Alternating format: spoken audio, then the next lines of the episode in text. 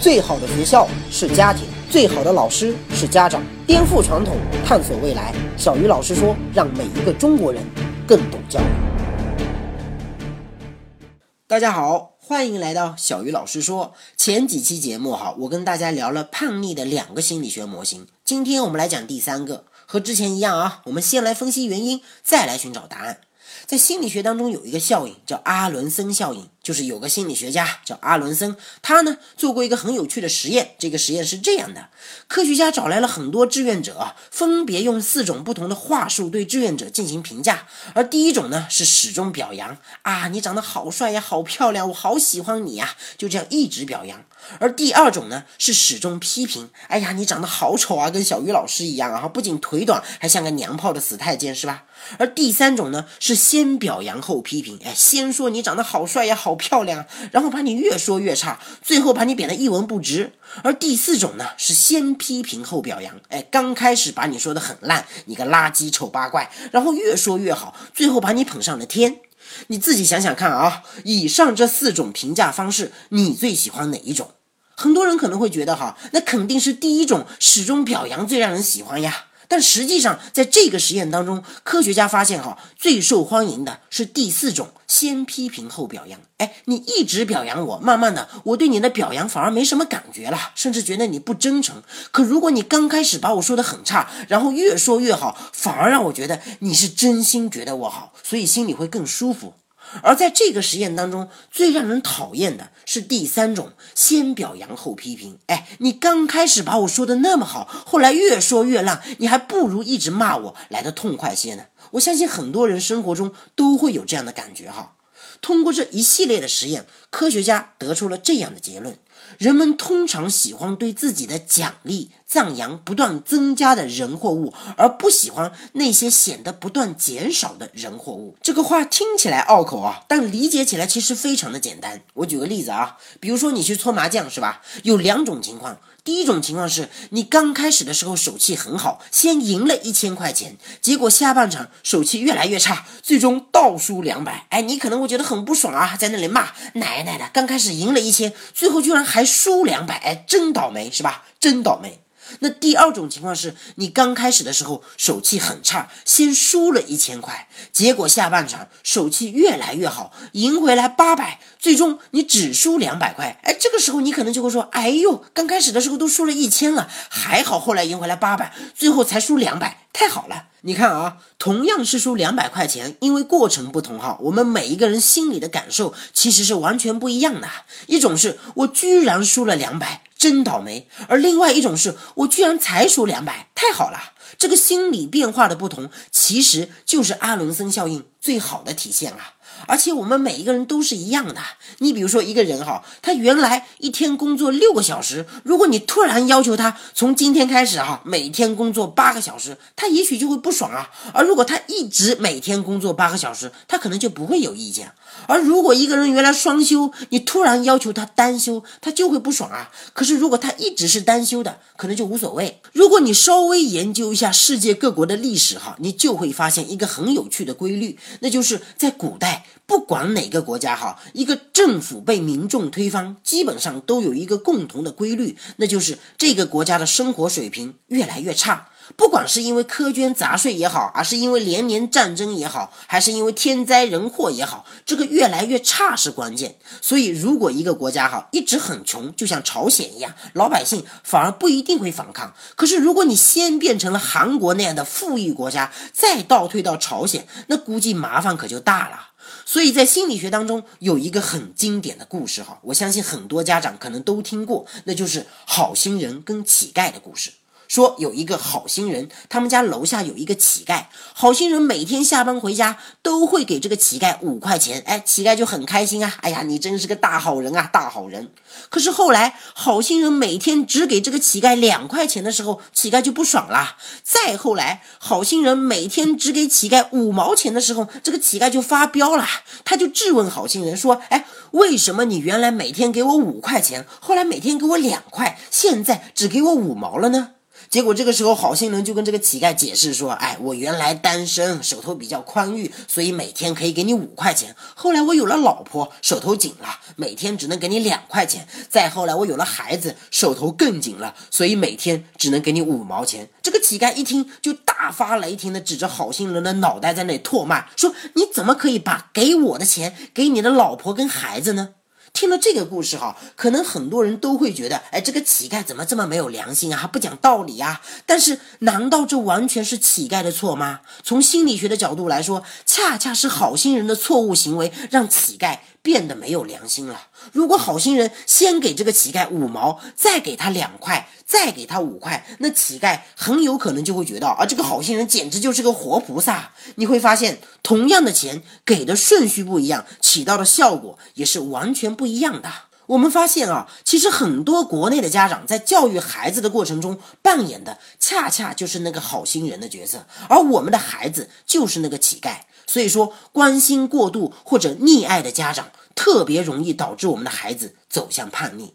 我这里有一个溺爱的坐标轴曲线图哈，通过这个图表，你很容易发现，一个被家长溺爱的孩子，他的需求曲线和正常的孩子是完全不一样的，他会比同龄的孩子高出许多。比如说，一个家长哈，每天给这个孩子十块钱、十块钱、十块钱，突然有一天他给了孩子十一块钱，哎，孩子就会很开心啊，说：“哎呦，妈妈你真好，居然给我十一块钱，嗯嘛，是吧？”可如果家长每天给这个孩子一百块、一百块、一百块，突然有一天你给了他九十块，这个时候孩子就会不爽了，哎，为什么昨天都有一百块，今天就剩下九十啦？妈妈你对我越来越坏了啊！你下次再给他八十的时候，搞不好这个孩子就要发火了。我在学校门口就看到过这样一幕啊，就一个孩子在家长面前吵着说我要买鞋子，我要买鞋子。这个时候家长就给他塞了三百块钱，然后孩子看到只有三百块，就直接把这些钱砸在了家长的脸上，说三百块钱能买个屁呀！这个时候家长又连忙把这个钱从地上捡起来，然后又从兜里掏出了两百块，跟孩子说那五百块够不够啊？这个场景很多人看了，也许会觉得心寒。然而，造成这个场景的罪魁祸首可不是孩子，而是家长自己啊。我们可能有时候会觉得，哈，现在的孩子怎么这么的无理取闹，这么的没有良心啊？别的孩子都只有十块钱，我都已经给我的孩子九十块了，为什么他还要嫌少呢？这个时候你一定要明白哈，那真的不是孩子的错。孩子之所以会变成这个样子，是因为你之前每天都给了他一百块，在阿伦森效应的作用之下，这个时候我们是不会去管别人是十块还是二十块的。我只知道我拿的比昨天少了，那就不行。所以归根究底，那些没有良心的孩子，其实都是家长自己一手造成的呀。学习更多教育的经典理论，探索更多有效的教育方法。赶紧加入小鱼老师说微信公众号，打开手机，在公众号或订阅号中搜索“小鱼老师说”，添加关注。这里是全球最大的华人家庭教育知识分享及在线实验平台，可以让你和十万中国精英家庭一起用数据颠覆传统，让我们的孩子跟世界接轨。小鱼老师说微信公众号，我在这里等着你。我们的很多传统观念对我们教育孩子的危害，其实非常非常的大。像这样家长因为溺爱孩子而亲手毁掉孩子的案例，真的是太多太多了。我上个月去宁波的慈溪做了一场演讲，下面的很多学生那都是拿着 iPhone 六过来上课的，他们还都是初中生啊。当然，慈溪土豪多啊，你有钱，你舍得给你的孩子花钱，那是你的自由。可是很多家长告诉我，他们当中有不少其实都是普通的工薪阶层啊。很多孩子的 iPhone 六都是家长自己省吃俭用一分一厘攒出来的。这些家长平时给家里的老人买一件像样的衣服都舍不得，可为了满足孩子的攀比心理，哈，为了让孩子在学校里觉得有面子，他花四五千块钱给孩子买一个手机，他觉得值，他甚至认为这是爱孩子的一种方式。你爱个屁呀！你这是在把你的孩子往火坑里推呀！就在慈禧的演讲结束之后啊，有个家长就上来问我，说他的孩子上初二了，除了每天上学要家里人接送，每天早上的衣服都是家长帮孩子一件一件穿上去的。晚上睡觉的时候，家长还要帮孩子打好洗脚水，把孩子的脚洗干净了之后呢，再帮孩子衣服裤子脱掉，孩子才肯上床睡觉。问我该怎么办？我当时简直哑口无言啊！我说：“那你为什么每天要帮他洗脚、帮他穿衣服、脱裤子呀？”这个时候，家长就理直气壮的回答：“他说我不帮他，他不会的，我的孩子教不起来的。”老天爷啊，到底是你的孩子教不起来，还是你这个家长根本就不会教啊？直到那一刻，这个家长仍然没有意识到自己的教育是有问题的。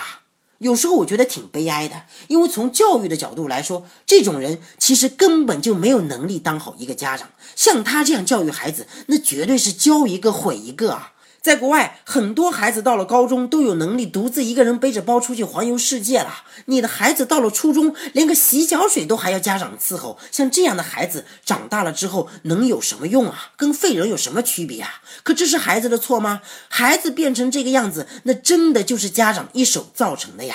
这种家长为孩子付出的越多，他对孩子的残害也就越深。而这不是个案啊，像这样的家长在中国那真的是到处都是啊！我看到很多家长从小学开始就每天伺候孩子写作业，哎，现在有很多小学生的作业表面上都是一百分，其实都是家长帮他们写的。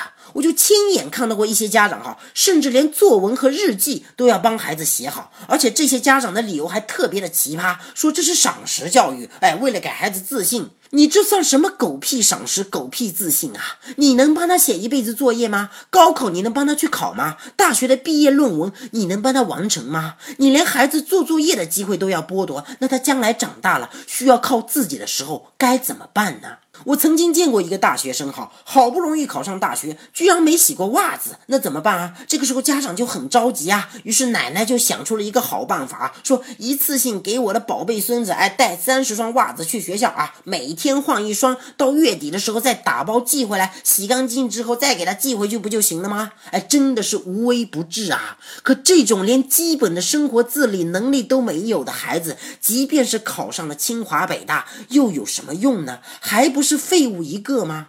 还有很多家长啊，孩子都念高中了，因为担心孩子住学校不习惯，他就辞掉了工作，在学校附近租了一个房子，专门负责照顾孩子的饮食起居。这种家长在中国被称为陪读一族。我们现在经常说啊，很多孩子那是坑爹一族，其实坑孩子的父母比坑爹的孩子更多啊。很多人都知道溺爱孩子是不对的，但是很少有人知道溺爱的标准到底是什么。其实你只要了解了溺爱的标准，你就很容易判断自己的行为是否属于溺爱。在心理学上，我们对溺爱的判断标准通常只有一个，那就是家长是否为孩子承担了原本属于孩子的责任。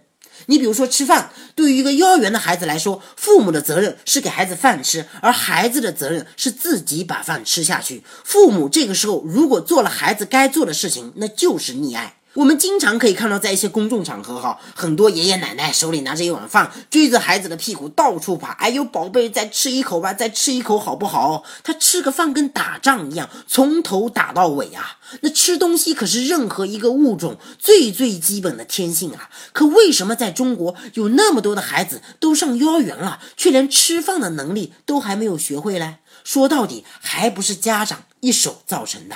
再比如说穿衣服是吧？父母的责任是给孩子买衣服，而孩子的责任是自己把衣服穿上去。如果这个时候父母越权，那就是溺爱。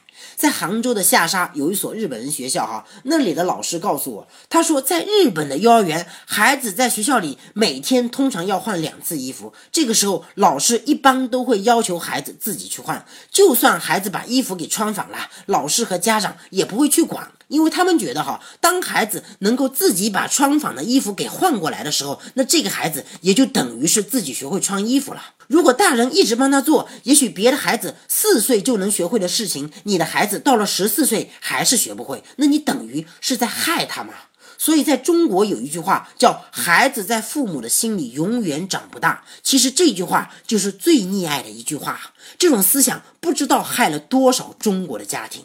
就因为很多家长永远把孩子当孩子，不让他尝试，不让他独立，最终孩子的一生就被他活生生的给耽误了。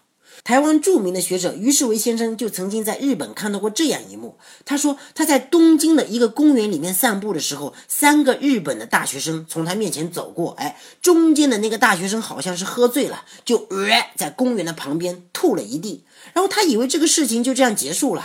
令人吃惊的是，十几分钟之后啊，那两个清醒的大学生居然从寝室里面拿了扫帚跟拖把，把他的同伴吐过的地方打扫得干干净净之后再回去。就这么简单的一个小小的举动，扪心自问，在中国有几个人能做到啊？我相信这些能力绝对不是天生的，那都是他们的父母从小一点一滴给教出来的。在国内正好相反哈，你经常可以看到很多中国的家长手里抱着个孩子，然后两腿一掰，站在马路边，嘘嘘嘘，然后日一坨就直接拉在了那个人行横道上。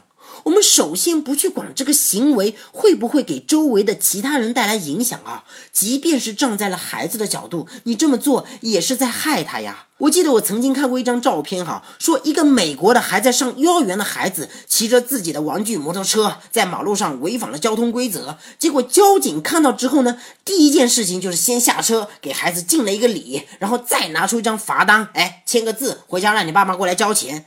为什么人家一个普通的交警都能够有这样的意识啊？那是因为教育是最容不得耽误的大事啊！有些事情，如果你小的时候没有让你的孩子学会，很有可能这个孩子将来长大了，他也就学不会了。其实父母是这个世界上最神圣也是最重要的岗位，因为父母对孩子的教育方式可以直接决定一个孩子的未来。非常让人想不通的是，我们现在连开车都要考驾照，可教育孩子这么重要的事情，那么多的家长根本一窍不通，也从来不知道主动的去学。那我们的孩子未来该怎么办呢？